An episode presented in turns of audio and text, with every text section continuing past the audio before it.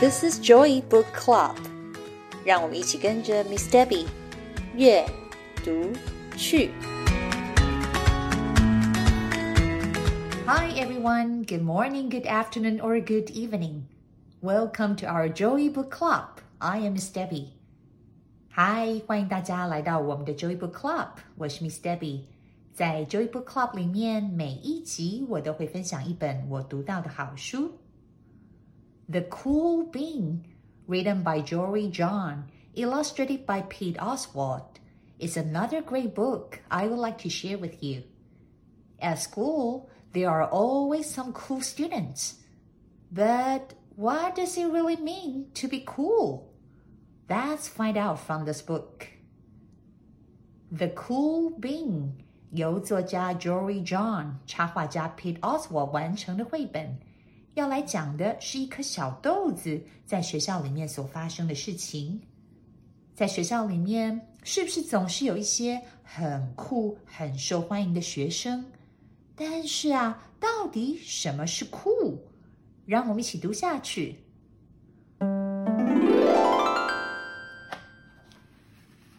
Watch out! Here comes the cool beans.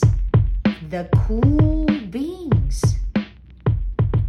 学喽！大家注意，酷豆们来了！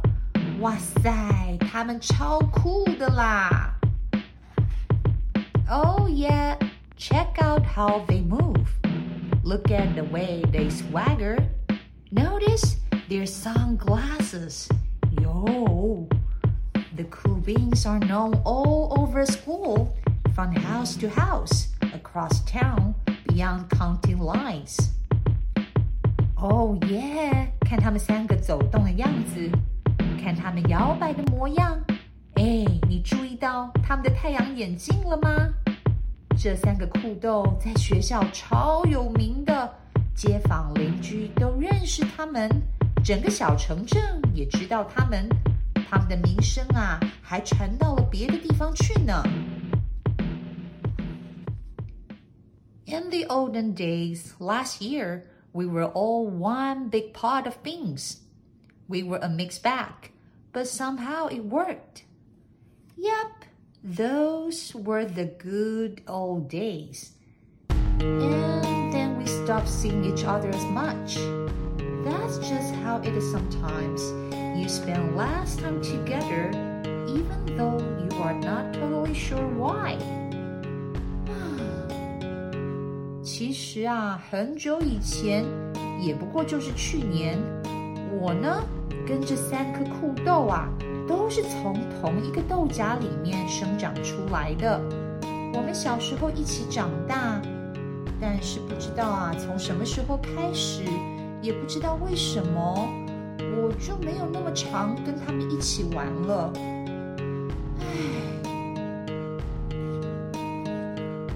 I watched the beans I knew so well, the beans from my own pot, became the cool beans. Oh, they were so cool. One of them could play the guitar. Cool.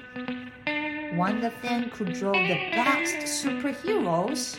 Cool. One of them could jump higher than any bean I've never known. 哦！我看着这三颗跟我一起长大的同伴变得又酷又受欢迎。其中的一个啊会弹吉他，而另外的一个他超级会画超人的，而第三颗酷豆他跳得超级高，每次打篮球啊他都可以灌篮，好酷哦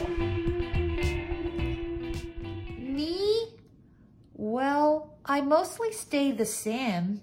Sure, I made some small changes. I wore sunglasses. Too big. I slicked my hair back. Too sleek.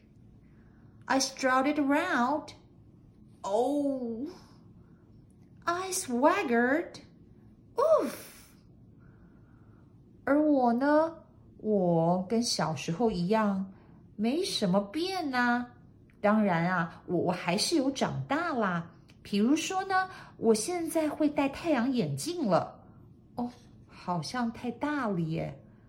我啊，还会把我那四根头发梳的又高又亮。呃，好像抹了太多发胶了。我也会大步的走路。哦，好痛哦，踢到石头了。我还会摇晃我的肩膀。啊！哎呦，踩到香蕉皮，摔了一跤。I was still picked last for everything. My clothes never seemed to fit. I snorted when I laughed. I walked into stuff. Oh, I was an I started thinking of myself as just a common being with no special skills. I couldn't compete, so I didn't even try. I'd never be a cool bean. 虽然呢，我很努力的想要变成一颗酷豆，但是每次踢球的时候，我总是那个最后一个才被选到的人。我的衣服从来都不合身。大笑的时候啊，会发出像猪叫的声音。走路的时候呢，总是不小心撞到门。哦，我一点都不酷。我开始觉得呀，我就是一颗再平凡不过的豆子，没有什么特别之处。打球的时候啊，因为我每次都输，所以我连试都不想试了。我知道我这一辈子都不可能像他们一样变成酷豆。It seemed like there were two types of beings in the world. There were the cool beings and the beings like me. 看来这个世界上就只有两种豆子，一种啊就是酷豆们。而另外一种，就像我一样不起眼，是个平凡的豆子。The days all blended together. I lived my life and things were just okay. I took tests and ate lunches and mostly kept to myself. The cool beings continued being cool. I mean, sure. I miss them a bit. But it's not like I was going to say anything. I feel like all that coolness had gotten in the way of our friendship.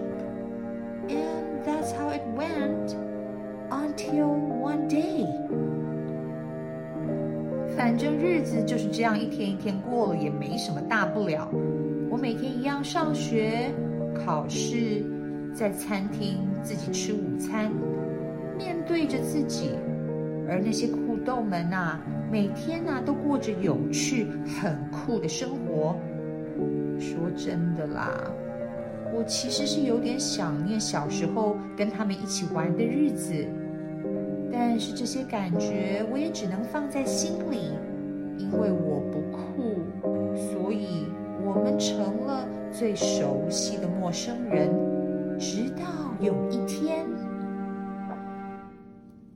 I was in the cafeteria. I dropped my lunch on my loafers.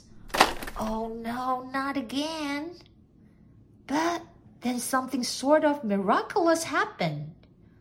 Out of nowhere, one of the cool beans helped me clean it up. He didn't even say anything. He just gave me a nod. That was it. Later, I was out on the playground I tripped and scraped my knee and maybe cried a little bit, and everybody saw it. Another one of the cool beings came to my side, and without a word, he dusted me off.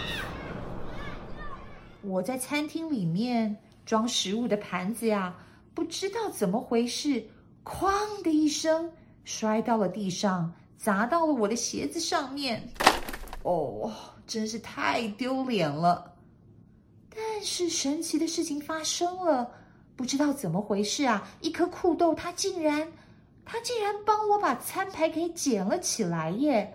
而且呀，还跟我一起收拾地上的食物。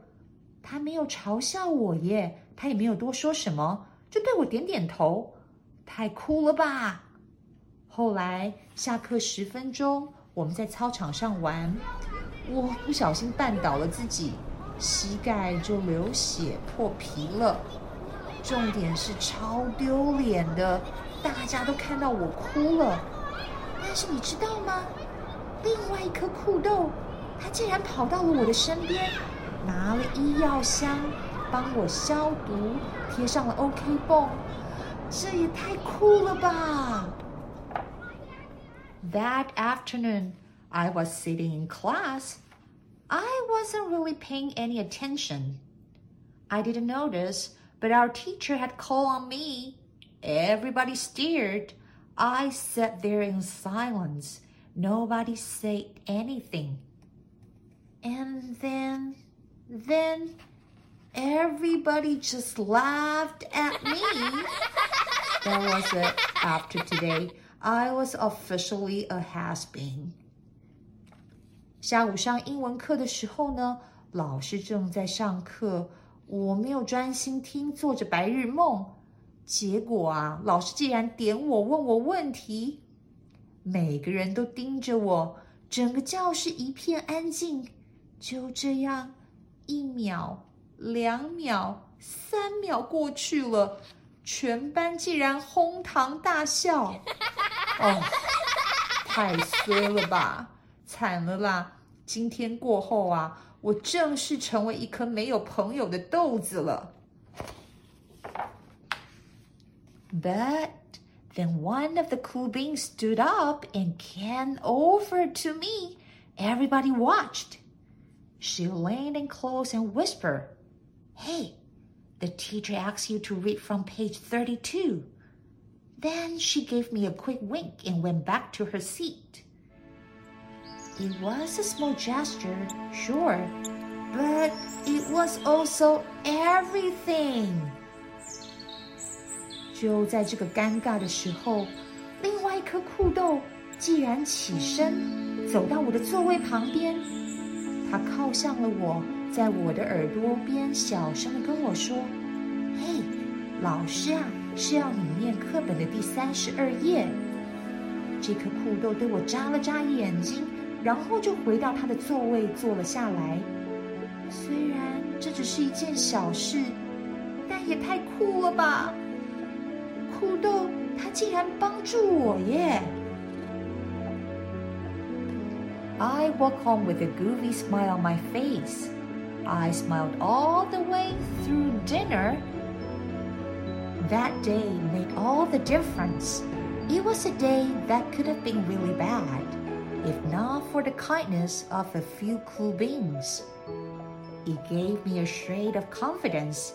That shade of confidence has continued to grow. 放学回家的路上，我不断的在傻笑。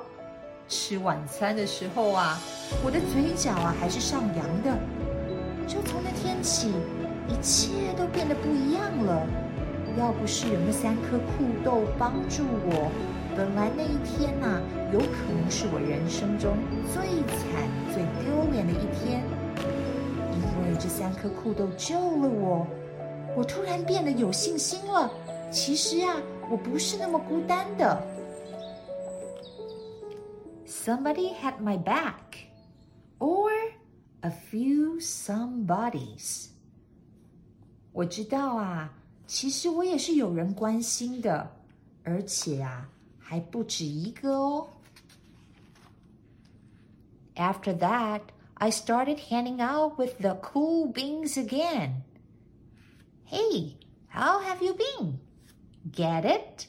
How have you been?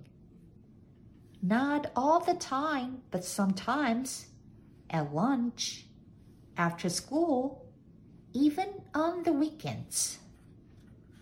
从那天起，我又开始跟酷豆们一起玩了。我讲的笑话，他们笑得超大声的。虽然不是每天每刻一起玩。但是啊，我们有时候一起吃午餐，下课了一起打篮球， 周末啊，一起去看电影。Throughout all of this, I realized that it's not about how you look or any of that other silly stuff. It's about a wink or not or a smile at just the right moment. It's about dusting somebody off, helping them up again, and pointing them in the right direction.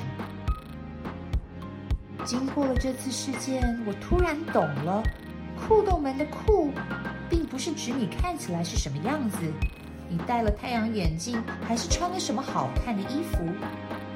酷动们的酷，是在对的时间点，给一个肯定的眼神、微笑、点头。酷动们的酷啊，是在别人有需要的时候，帮助他们，让他们觉得温暖，不孤单。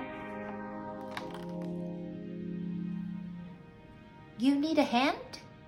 Yes, please. Now that's cool. 你需要帮忙吗？哦，谢谢你啊！帮助别人才是真正的酷。This is a great way to teach us how small acts of kindness can make big differences.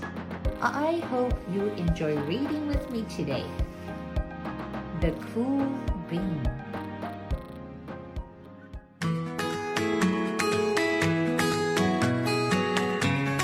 Thanks for listening.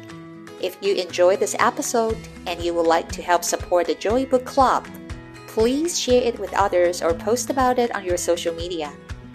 You can always reach out me on Facebook at Miss Debbie's Joy Book Club or email me at joybookclub2022 at gmail.com.